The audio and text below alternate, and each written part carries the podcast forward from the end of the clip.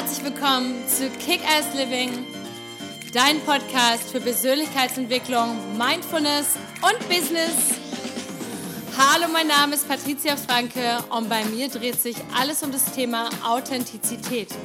Wer bist du wirklich unter all den konditionierten Schichten und was ist dein nacktes Ich? Und wie kannst du dein Leben authentisch, zufrieden, erfolgreich und glücklich leben? Also, stay tuned und let's do this! Herzlich willkommen zum Kickers Living Podcast. Ich habe heute den Julien Backhaus bei mir und habe die große Ehre und Freude, ihn als Interviewgast dabei zu haben. Julien ist Medienmacher, seitdem er volljährig ist. Mit 24 galt er bereits als jüngster Zeitschriftenverleger in Deutschland und begann mit den super erfolgreichen der Republik über ihre Geheimnisse um Prinzipien zu sprechen.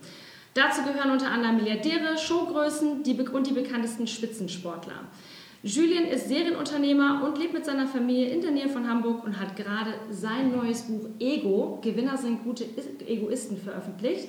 Und darüber wollen wir natürlich auch unbedingt sprechen. Erst einmal herzlich willkommen, Julien, schön, dass du dabei bist. Hallo Patricia, danke schön. Sehr schön. Magst du dich kurz einmal so in eigenen Worten unseren Zuhörern vorstellen, wie kam es überhaupt dazu, dass du Medienmacher geworden bist und vor allem auch eben Zeitschriftenverleger? Wie kommt man dazu? Ähm, durch meine Leidenschaft. Ich hatte schon immer so eine Unterhaltungsleidenschaft und das hat sich dann auch so weiterentwickelt zur Medienleidenschaft. Habe also auch als Kind schon immer gerne Medien ähm, analysiert, konsumiert. Wie sieht das alles aus? Wie wird das gemacht und so weiter?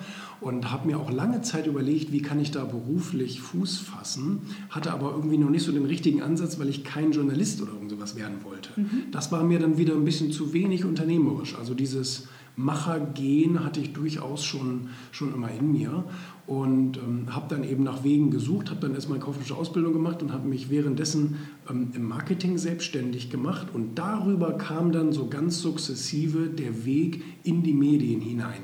Das heißt, das Ziel war irgendwie schon klar, aber ich hatte den Weg noch nicht so richtig, bin dann über das Marketing in die Medien reingekommen, weil ich zum Beispiel mit Medienhäusern zusammengearbeitet habe und habe da dann eben auch für mich Wege gefunden, wie ich das auf eigene Faust machen könnte. Das heißt, ich habe ein paar Jahre lang meine Medienagentur betrieben und habe die ähm, sehr viel später aber erst weil, äh, verkauft, weil ich habe es dann parallel mit meinem Verlag begonnen, da war ich dann 24, hast du schon gesagt und habe dann mein erstes Magazin auf den Markt gebracht. Das war das Sachwertmagazin. Mhm. Und seitdem ist einfach, also seit 2011 habe ich, hab ich diese, diese, diese Verlegerreise jetzt. Okay.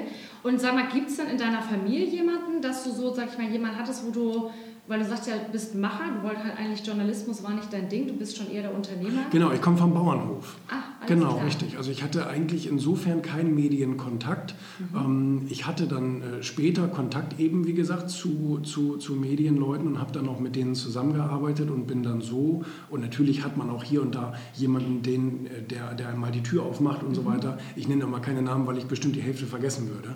Deswegen, ähm, ich bin denen allen dankbar, dass die mich hier und da mal an die Hand genommen haben und haben mir ein paar Dinge gezeigt, die ich dann für mich gebrauchen konnte. Okay, und jetzt ist so auch ein Thema, in deinem letzten Buch ging es ja vor allem darüber, du hast erfolgreiche Menschen interviewt und auch so ein bisschen analysiert. Wir hatten eben schon im Vorgespräch, bevor wir das, äh, den, den, das Interview jetzt hier gestartet haben, darüber gesprochen, du hast über 1500 Bücher gelesen über erfolgreiche Menschen. Was wiederholt sich? Was sind so die Themen, die sich wiederholen bei den super Ja, ich war ganz neugierig. Also ich habe, ähm, wie du schon sagtest, mit 18 angefangen, diese ganzen Biografien und Sachbücher zu lesen über Erfolg und war irgendwann so neugierig, ob das, was als Theorie in den Büchern steht, die Leute auch praktisch tatsächlich angewendet haben oder angewandt haben, wie heißt es richtig? Ja. Und ähm, habe dann äh, mir auf die Fahne geschrieben, mit, mit super Erfolgreichen zu sprechen. Ich habe gedacht, wenn man Erfolg lernen will, dann sollte man am besten mit denen, ähm, mit denen sprechen, die wirklich nachweisbar über einen langen Zeitraum schon Erfolg produziert haben. Und ähm, das habe ich dann damals auch schon für Sachwertmagazin angefangen, dass ich dann mit Oliver Kahn oder Philipp Lahm oder Katharina Witt und, und wie sie alle heißen, ähm, über Erfolg gesprochen habe. Und ähm, auch über, über deren Stiftungen und so weiter. Das passte ganz gut äh, in, das, in das Magazinumfeld rein. Und ähm, habe dann eben gemerkt, die alle haben ihre Leidenschaft zum Beruf gemacht. Mhm. Alle, ausnahmslos. Deswegen konnten sie so wahnsinnig erfolgreich werden. Und äh, sie waren ähm, sehr, sehr eisern. Also das heißt, sie haben eine ganz klare Entscheidung getroffen und die wirklich diszipliniert durchgezogen. Mhm. Die Disziplin brauchst du nämlich immer dann, das habe ich gemerkt bei den Leuten, wenn Herausforderungen oder Krisen auf dich zukommen, weil dann wirst du getestet, mhm. dann wirst du herausgefordert und wenn du dann dich davor versteckst, dann äh, gehst du halt wieder auf das Loser-Gleis. Aber die alle haben sich dafür entschieden, ich ziehe das äh, knallhart durch und haben dafür teilweise auch sehr hohe Preise bezahlen müssen. Hm, interessant. Also ich habe gerade gestern ähm, in deinen YouTube-Kanal reingeguckt, da hast du irgendwie die Folge Je dümmer, desto besser. Die fand ich sehr witzig vom Titel. Und hier sprichst du auch über das Thema instante Gratifizierung, also schnelle Belohnung. Und ich sehe das selber, ist auch ein Thema in meinem äh, Coachings, in meinem Speakings immer wieder, dass wir Menschen immer mehr in dieses, ähm, in dieses Netz fallen, sofort, ich brauche jetzt eine Belohnung, ich brauche jetzt mein Like, ich brauche jetzt einen Kommentar, ich brauche jetzt den Erfolg. Und in meinem neuen Buch sage ich auch mal, da spreche ich darüber, jeder will etwas sein, aber niemand will etwas werden. Mm. So.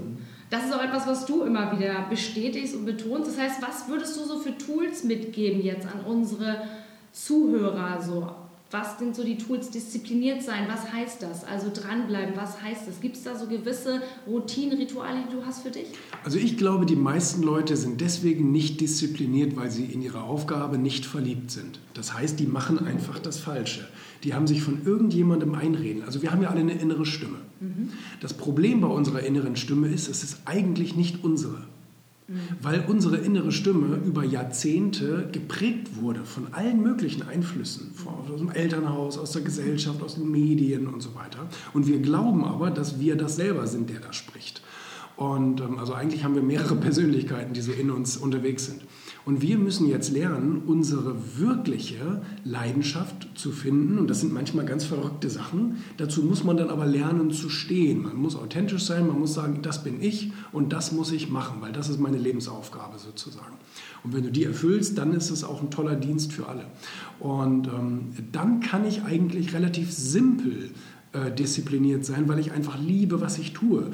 Etwas, wo, wo, wonach ich in Anführungsstrichen süchtig bin, da, da, da muss ich mich nicht von selbst überzeugen. Mhm. Ja, also äh, ein Drogensüchtiger, der, der braucht das einfach. Und äh, jemand, der seiner Leidenschaft nachgeht, der braucht das einfach. Der will das machen. Den erfüllt das. Dem gibt das Energie. Ich habe mit Reinhold Messner darüber gesprochen. Der sagte, wenn Sie was machen, was Sie toll finden, dann raubt Ihnen das niemals Energie, mhm. sondern es gibt Ihnen immer mindestens die gleiche Energie zurück, die Sie gerade investiert haben. Sie sind immer in einem, in einem, guten Kreislauf unterwegs. Und da, das habe ich eben auch bei den super erfolgreichen gemerkt und das merke ich bei mir selber, das merke ich bei vielen, die die Sache lieben, die sie tun. Die brauchen keinen Urlaub und irgendwie um Gottes Willen, endlich Freitag, um Gottes Willen, was für eine schreckliche Woche, sondern äh, die machen, die, die, die finden das wirklich großartig und die sehen das auch als Herausforderung, auch vielleicht manchmal als sportliche Herausforderung, mhm. wenn man gerade ein bisschen, ein bisschen äh, Issues hat irgendwie. Aber das macht dann trotzdem Spaß, weil man auf einem Weg ist, der, der, einem, der einem gefällt. Und na klar gibt es ein paar Tricks, Disziplinen zu lernen. Also, also ich persönlich habe damals mit Verzicht geübt, weil Verzicht ist, Super, die, ne? ist, die, ja, ist die schwierigste Disziplin. Ähm, etwas, woran man sich gewöhnt hat, ähm, das wieder äh, bleiben zu lassen. Bei mir war es dann Zucker, Alkohol, Rauchen und Fastfood-Ketten. Äh, einfach so. Mhm. Und ähm, äh, dann, äh, als ich das installiert, also als ich das für mich umgesetzt habe, da hatte ich ein sehr, sehr mächtiges Gefühl. Also als ich gemerkt habe, das war ja mit 18, 19 so, ne, wo ich mir noch nicht viel zugetraut hatte, ähm, habe ich dann gemerkt, wow, du kannst was durchziehen. Das ist eine tolle Sache. Spannender, ganz spannender Hinweis, den ich ähm, auch gerne nochmal eben hier nochmal betonen möchte. Eben das Thema Verzicht, wie wichtig es ist und wie viel eigene Stärke man bekommt. Und jetzt bist du natürlich auch noch so ein ähm, mega Vorbild, weil eben schon so mit so jungen Jahren letztendlich das ähm, erlebt. Wir hatten aber eben noch ein Thema und zwar Authentizität, wichtiges Thema, mein Hauptthema, dein auch ein Kapitel in deinem neuen Buch, wo wir jetzt auch gleich mal sprechen. In meinem alten Buch, ja. Ach, in deinem alten Buch, Verzeihung. Genau. Ähm, wie ähm, hast du denn für dich deine Leidenschaft rausgefunden? Also wie, was sind denn so, weil viele Leute sagen, ja, ähm, ich musste nicht auf die Suche gehen. Du hattest es gleich. Ja, ich musste nicht auf die Suche gehen. Ich hatte es wirklich schon immer, das schwang schon immer mit. Aber als ich da als Klassenclown vor der Bühne, äh, vor, vor, vor, der, vor der Klasse stand, war mir ja noch nicht bewusst, hey, ich bin hier irgendwie einer auf Medienunternehmer. Sondern ich habe erstmal herausgefunden, ich habe Spaß daran, für Unterhaltung zu sorgen. Das gefällt mir und das ist in meinem Charakter irgendwie so, so, so verankert und äh, also muss ich irgendwie einen Beruf äh, finden, der damit zu tun hat. Ich brauche kein Steuerberater werden und auch kein Schiffskonstrukteur, ich muss irgendwas mit Unterhaltung machen, im weitesten Sinne. Also das heißt, andere Menschen müssen dadurch beeinflusst werden, was ich tue und ähm, das heißt, man hätte jetzt auf viele verschiedene, ich habe auch als Kind mal Konzertveranstaltungen, also als Kind, als Jugendlicher, mhm. mal Konzerte veranstaltet und all sowas. Das, das lief auch irgendwie ganz cool, das hat mir auch Spaß gemacht. Aber das war noch nicht so 100% das. Und ich habe dann immer mehr gemerkt, wie ich Medien konsumiere. Also ich habe da als, als kleiner Junge in einem Café gesessen und habe Financial Times und Wirtschaftsmagazine und sowas geblättert. Und äh, andere haben dann gesagt, das ist komisch. Und da habe ich gemerkt, aha, dann ist das vielleicht etwas Besonderes. Dann ist das wohl etwas, was mich irgendwie ähm, besonders interessiert, wenn anderen das schon auffällt, wie komisch das ist, was ich hier mache.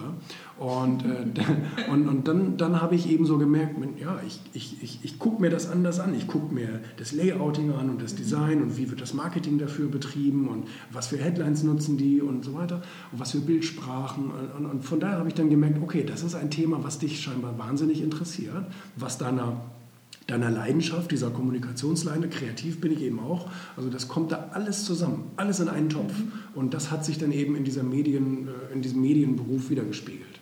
Spannend. Also man hört auch, äh, wie gesagt, so wenn du sprichst, wie sehr du dich reflektierst. Und das ist auch ein wichtiges Thema in der Persönlichkeitsentwicklung. Eine Frage habe ich noch zu dem Thema erfolgreiche Menschen. Hattest du bei den weil du hast ja gesprochen, die haben alle relativ ähm, stringenten Hintergrund, die haben alle ihre Leidenschaft, ihre Begeisterung, dann sind sie diszipliniert, sie halten durch, äh, Durststrecken durch, wo sie getestet werden. Hast du auch Leute gefunden, wo du sagst, das sind so Leute, die machen das nur, weil sie im Außen erfolgreich sein wollen, weil eigentlich sind sie im Selbstwert ganz klein. Hast du das auch erlebt? Und hat das funktioniert oder eher weniger? Also es gibt verschiedene Motivationssysteme, warum jemand etwas tut. Das edelste und höchste der Gefühle ist wahrscheinlich so dieses Zen-Sein, einfach nur, ne, keine Ahnung. Ähm, ich glaube, das ist tatsächlich der geringste Teil der Menschen. Ich glaube, die meisten Menschen haben ein relativ simples Motivationssystem. Entweder die wollen geliebt werden von anderen mhm. Leuten oder die wollen einfach ähm, ich sag mal, sich selbst verwirklichen ohne Rücksicht auf Verluste. So diese, ich glaube, diese beiden extremen Lager gibt es. Und ähm, klar, gerade Künstler, gerade Musiker und so weiter und so fort ähm, suchen natürlich die Liebe anderer Menschen. Jürgen von der Lippe hat mir gesagt, wir sind alles Süchtige, wir sind süchtig nach der Liebe des Publikums, süchtig nach dem Applaus mhm. der Menschen. Und das ist auch vollkommen okay, mein Gott. Ich meine, äh, dadurch, dass die ihr, nennen wir es jetzt mal, also ich will das nicht niederes Motivationssystem nennen, nein, das ist ein ganz, ganz ähm, normales, gängiges ähm, Motivationssystem und die, die tun dafür ja gleichzeitig einen, einen Dienst für die Menschheit, mhm. glaube ich schon. Ein Unterhalter, ein Musiker, der schöne Musik macht und jemand anders vielleicht damit motiviert. Mhm ähm, äh, der, der, der hat ja auch was Gutes getan, obwohl er es aus egoistischen Gründen gemacht hat, obwohl er sagt, ich will einfach nur geliebt werden, ich will Applaus kriegen. Und ich finde das in Ordnung. Ähm, Dieter Bohlen hat mir das auch gesagt. Er sagte, ich, ich wollte das einfach. Ich wollte einfach berühmt und reich werden und ich fand die Idee einfach großartig und da habe ich so lange festgehalten dran, bis es funktioniert hat. Und ähm, klar, es gibt dann natürlich noch diese, diese Industriekapitäne, nenne ich sie jetzt mal. Leute, die ähm, etwas ganz Großartiges, die, die innovativ sein wollen, die die Welt ein bisschen verändern wollen. Gar nicht unbedingt, weil sie geliebt werden wollen, das, das glaube ich gar nicht unbedingt. Ähm, es gibt ja auch die Motivation aus Angst oder aus Verlustangst etwas zu machen. Gerade die Kriegsgeneration hat ja, hat ja teilweise sehr übertrieben in ihrem Machtanspruch und in ihrem Vermögensanspruch und so weiter, ähm, weil sie einfach sagen, ich habe Angst vor Armut oder wie auch immer. Und deswegen verdiene ich so viel Geld, bis ich es nicht mehr ausgeben kann. Und, ähm, und auch das ist irgendwo legitim. Ähm, das heißt, auf irgendeine Art und Weise sind die natürlich alle aus einer Verletzlichkeit heraus so erfolgreich geworden. Mhm. Ja. Spannend. Thema Liebe. Thema Liebe und Thema dein neues Buch. Kommt jetzt ja raus und zwar Ego, Gewinner sind gute Egoisten. Der Titel kann ja gleich so ein bisschen polarisieren. Soll, soll er, auch. Soll, er ja auch. Der mit ähm, Egoismus äh, verbindet man ja nicht grundsätzlich irgendwas Positives, aber ich denke, da steckt noch ein bisschen was anderes hinter. Das stimmt, deswegen habe ich der den Untertitel auch bewusst gewählt. Gewinner sind gute Egoisten. Mhm. Und ich habe dem Verlag gesagt, er scheint ja bei der Münchner Verlagsgruppe, mhm. habe ich gesagt, das Gute müsst ihr in Fett machen ja. und am besten auch in Rot. weil das, das, das, äh, das Cover hat so einen, Rot, so einen Rotschimmer. Und ähm, damit die Leute merken, dass ich hier einen Unterschied klar machen will. Ja, es gibt schlechten Egoismus. Also ich bin nicht der Meinung, also neutraler Egoismus ist sch schwierig zu, zu verstehen. Es gibt schlechten und es gibt guten. Mhm. Und der schlechte definiert sich dadurch, dass man bewusst anderen schadet, um selbst dafür einen Vorteil zu generieren. Mhm. Und das ist sehr, sehr schlecht, weil es in eine Abhängigkeit führt. Und ähm, der gute Egoismus will genau das Gegenteil. Der gute Egoismus oder der gute Egoist sieht sich an erster Stelle selbst. Das heißt, mein Lebensglück, meine Ziele, meine Agenda, meine Gesundheit, mein Fortkommen ist wichtig für mich. Und dann kommen alle anderen. Aber nicht, ich tue erstmal allen anderen einen Gefallen, bin völlig leer und ausgelaugt und versuche dann selbst noch einen Happen abzubekommen. Das Spiel funktioniert eben nicht. Ne? Das führt eben dazu, was da draußen überall sichtbar wird, Depression und, und Burnout und Unzufriedenheit und so weiter und so fort. Das heißt, das Konzept, wie die Leute es beigebracht bekamen, funktioniert nicht. Und ähm, ich glaube auch, dass aus anderen Gründen dieses Thema Egoismus verteufelt wurde. Einfach weil man Leute dadurch besser unterdrücken kann. Wenn sie immer nur erstmal an andere denken und sich selbst vergessen, kannst du Leute so, sehr gut kontrollieren dadurch. Jedenfalls, ähm, die guten Egoisten sehen sich eben selbst und sagen, ich muss erstmal mich stark machen. Und wenn ich einen starken Rücken habe, kann ich Leute Huckepack nehmen. Wenn ich ähm, eben auch, äh, nennen wir es mal, vermögend oder im Überfluss bin, mhm. kann ich viele Dinge abgeben, ohne selbst darunter zu leiden. Und ähm, das ist eben so der Unterschied, den ich, den ich ganz am Anfang des Buches auch klar mache, dass wir hier über guten Egoismus reden. Du sollst dich gut um dich selbst kümmern, das hast du verdient. Und dann kannst du dich auch ganz wunderbar aus der Stärke heraus um andere kümmern. Also letztendlich auch wieder eine Form von Selbstliebe, ja, Unbedingt. in erster Linie. Unbedingt. Genau, wie es im Flugzeug immer gesagt wird, erstmal die Sauerstoffmaske, zuerst man selbst und dann die Kinder und drumherum. Ich denke, das ist ein sehr, sehr wichtiges Thema und ich bin auch froh, dass immer mehr gerade auch Leute aus dem Erfolgsbereich, Motivationsbereich, weil ich finde, gerade in dieser ganzen Industrie ist immer sehr viel höher, schneller, weiter und weniger eigentlich so diese Tiefe, sage ich mal, wo man sagt, hey, ich mache das aber, natürlich mache ich das, weil ich Geld damit verdienen will, aber ich mache das auch, ich habe ja auch eine gewisse Verantwortung und ich will Vorbild sein. Und wenn du sagst, du sprichst mit deinem Rücken, ja, ich möchte die anderen Leute hochgepackt nehmen, dann, dann sind wir ja Vorbilder in dem Sinne, in dem Bereich.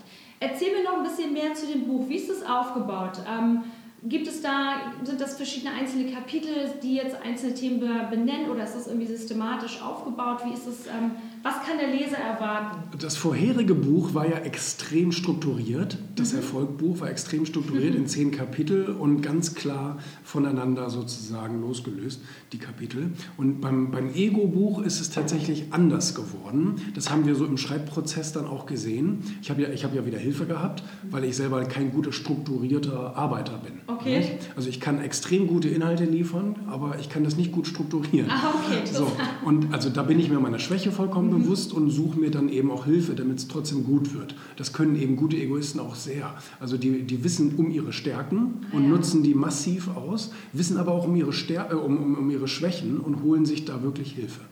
Und äh, das ist einfach ein sinnvolles Konzept. Viele machen aus falschem Stolz eben, wollen dann doch irgendwo mitspielen und alleine. ja, alles machen alleine und so weiter. Und nachher wird es kacke. Wie, wie heißt der Spruch? Kannst du so machen, dann wird es halt kacke. Ja. und ähm, nein, also dieses Mal ist es, ähm, ist es ein bisschen ähm, also, also etwas sprunghafter im Aufbau ähm, und es beäugt aber alle Kapitel, also, erst, also äh, alle, alle Themenbereiche. Erstmal Umgang mit mir selbst, mhm. dann natürlich Umgang mit Partnern, Ehepartnern, Freunden und so weiter. Ähm, dann geht es natürlich auch um Job, also Beruf, Unternehmertum oder auch natürlich Job, also Angestelltentum mhm. und so weiter. Ähm, dann geht es natürlich auch um Geld und dann geht es auch natürlich um so Nebenthemen wie Manipulation, Verhandeln und all solche Dinge. Ne? Ähm, ein Beispiel das fängt oft im Alltag an, dass wir uns selbst und unsere Wünsche vergessen oder unterbuttern irgendwie im Restaurant. Du gehst ins Restaurant, möchtest mit jemandem äh, gerne essen und äh, du guckst so auf die Speisekarte und denkst, ach, irgendwie, weiß ich auch nicht, da ist irgendwie nicht so dabei. So, der typische Mensch würde jetzt sagen, ja gut, dann entscheide ich mich halt für das geringste Übel irgendwie. Das ist nicht gut, sondern der gute Egoist äh, zieht dir den Kellner her und sagt, ähm, was könnte die Küche mir denn eventuell individuell machen? Könnte ich zum Beispiel dies bekommen oder das bekommen? Das esse ich ganz gerne. So, und dann geh mal nachfragen, ob das eventuell möglich wäre. Das ist überhaupt nicht verwerflich, nicht schlimm und so weiter. Äh, wenn du in ein Restaurant gehst, dann willst du ja, dass es dir gut geht und dass du, dass du, dass du einfach eine schöne Zeit verbringst. Und das will das Restaurant tatsächlich auch. Mhm. Die wollen keinen mittelzufriedenen Gast haben oder so, sondern die wollen in der Regel, zumindest wenn es ein gutes Restaurant ist, einen, zufriedenen Gast haben. Ähm, es kann auch sein, also ich zum Beispiel sitze ganz, ganz ungerne ähm, auf Stühlen ohne Armlehne. Okay. Ja, und da bin ich also total, das ist schon so ein bisschen exzentrisch. Und ähm, dann frage ich, haben Sie irgendwo einen Stuhl, wo eine Armlehne dran ist? Können Sie mir den okay. eventuell herbringen? So, und das machen die auch in der Regel. Haben die auch kein Problem mit. Ähm, im, im, im, Flugzeug, ich bin sehr viel im Flugzeug und so eine internationale äh, Empfehlung an fliegendes Personal ist so 21 Grad Kabinentemperatur, mhm. weil das einfach Sinn macht vom Kreislauf mhm. und so weiter. Dadurch, dass viele Menschen drinnen sitzen, wird es ja eh automatisch mhm. auch wärmer. So, und wenn ich merke, boah, ist das bullig warm hier drin, ne?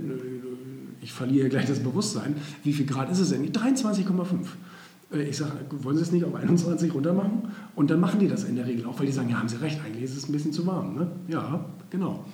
Und also das sind so viele Alltagssituationen, die wo ich auch ganz viele im Buch beschreibe, wo man sagt, kümmere dich besser, also lerne das, lerne das im Alltag mehr so ein bisschen auf deine Wünsche zu hören, damit es dir gut geht, damit du mehr Selbstrespekt entwickelst. Mhm. Also Ne, wenn du jetzt mit deiner, mit deiner alten, gebrechlichen Omi irgendwo reingehen würdest, dann würdest du dich auch um die kümmern und sagen, Mensch, hier, das soll, dir soll dir gut gehen. Aber warum machen wir das nicht mit uns selbst? Warum vergessen wir uns jahrzehntelang selber und merken irgendwann, dass wir uns nicht gut behandelt haben? Ne? Meinst du, jetzt äh, ein bisschen ähm, auch polarisierende Frage von mir, meinst du, das ist ein deutsches Phänomen? Weil ich sage das ja mal, ich habe ja sehr lange im Ausland gelebt, zum Beispiel. Ich habe über 15 Jahre in verschiedenen, auf verschiedensten Kontinenten gelebt. Und nirgendwo so krass empfinde ich das wie in Deutschland. Die Deutschen nehmen hin. Sie nehmen hin, sie schlucken. Richtig. Das haben sie damals in der NS-Zeit gemacht, das machen sie heute noch. Sie nehmen immer hin. So. Ich habe das gestern beim Tanken gemerkt. Ähm, da, geht, da, da, da, ging dieser, dieser scheiß Einrasthebel nicht. Mhm. Und ich musste die ganze Zeit wie so ein blöder Affe dieses Ding da festhalten, ähm, damit, das, damit das Diesel da reingeht. Und ähm, dann habe ich, hab ich an der Kasse gesagt, ähm, das ist ja jetzt schon öfter, das Sagt denn das keiner? Nein, das hat bisher noch niemand gesagt. Natürlich nicht, weil es Deutsche einfach gerne hinnehmen, so wie es ist. Da hast du recht, stimmt, das ist äh, schlimm. Ja, ist extrem. Ähm, eben hast du noch gesagt zum Thema, wir sollen uns mehr um uns selbst kümmern. Wichtiges Thema, das spreche ich auch immer drüber. Authentizität heißt nämlich eben auch, sich klar zu werden, was man möchte.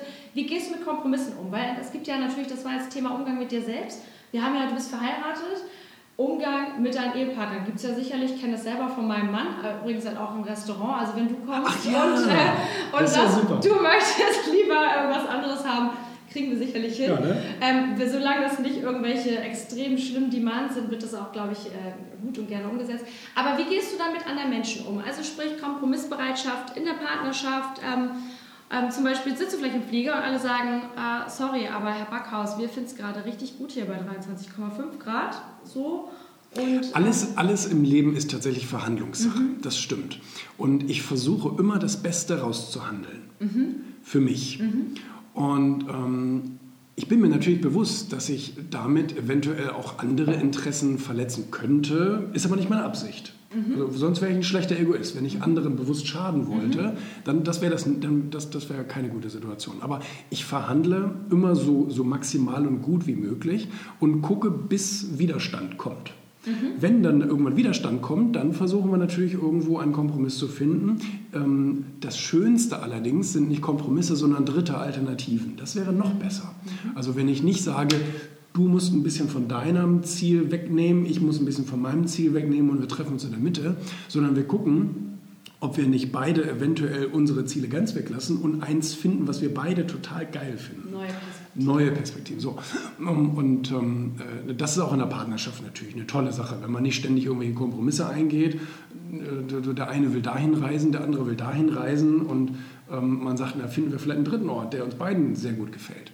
Und, ähm, aber wie gesagt, im Alltag ist es halt immer eine Verhandlungssache.